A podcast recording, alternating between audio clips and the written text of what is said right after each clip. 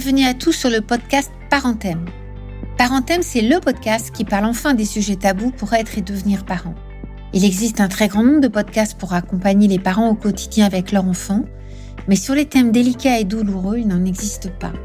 Comme c'est ma spécialité professionnelle, de nombreuses demandes m'ont été faites pour proposer un podcast pour les parents sur ces thèmes si difficiles de la vie.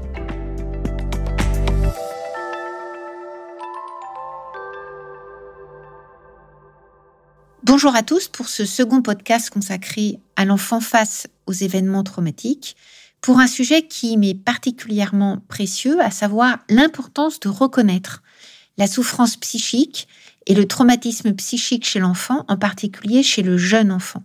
Alors cela peut paraître évident, mais très souvent, nous constatons, moi et d'autres collègues, que lorsqu'un enfant, en particulier un bébé, est exposé à un événement traumatique, les adultes ont tendance à banaliser minimiser ce qu'il peut ressentir et les conséquences dans sa vie de ce à quoi il a été exposé.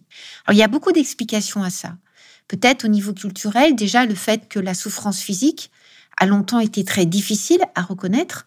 Jusque dans les années 70, les bébés, les enfants étaient opérés sans antalgique, sans antidouleur, et même certaines fois sans être anesthésiés, parce qu'il y avait cette idée que comme le cerveau n'était pas mature, l'enfant ne pouvait pas souffrir. Alors heureusement, très rapidement, des études ont permis quand même de constater que c'était loin d'être le cas, et les enfants étaient pris en charge au niveau de leur douleur physique.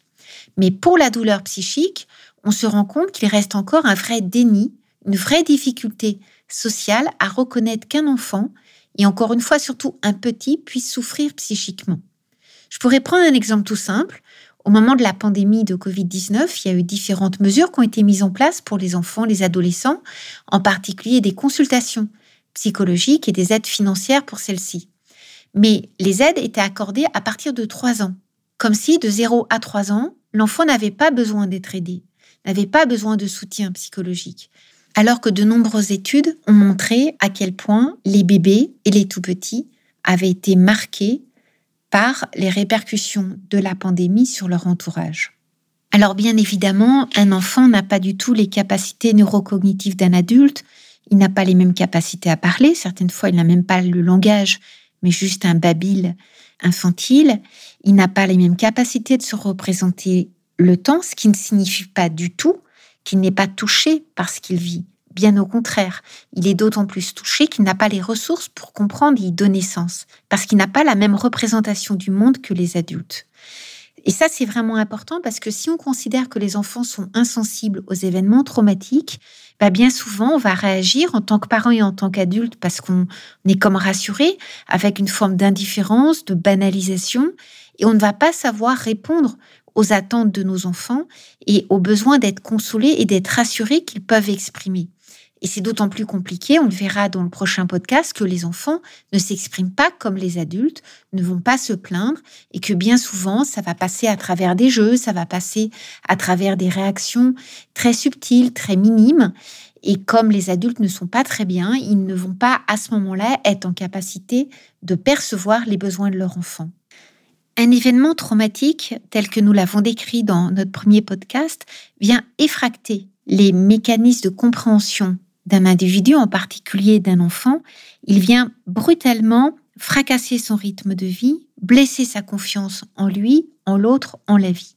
Et la particularité chez l'enfant, c'est que bien souvent son entourage, à savoir ses parents, sont aussi eux-mêmes blessés psychiquement. Si vous avez une catastrophe naturelle, une inondation, un deuil, une maladie, un contexte d'attentat, de guerre, ben les parents ils sont également en mode de survie et pas forcément très disponibles pour leur enfant.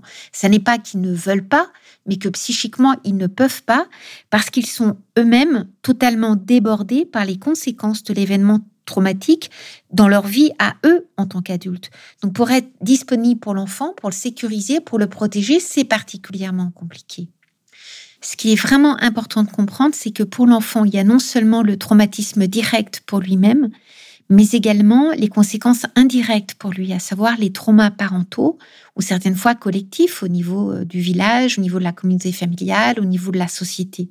Un parent, un adulte, doit parvenir à avoir en lui la force de survivre physiquement, mais également psychiquement pour pouvoir s'occuper de son enfant.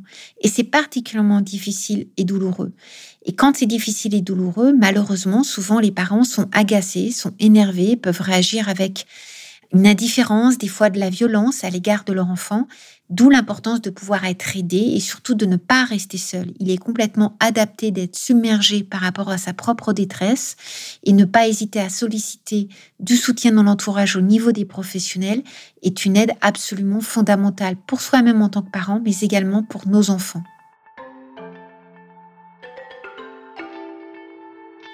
Parenthème, un podcast conçu par vous et pour vous. À tout bientôt.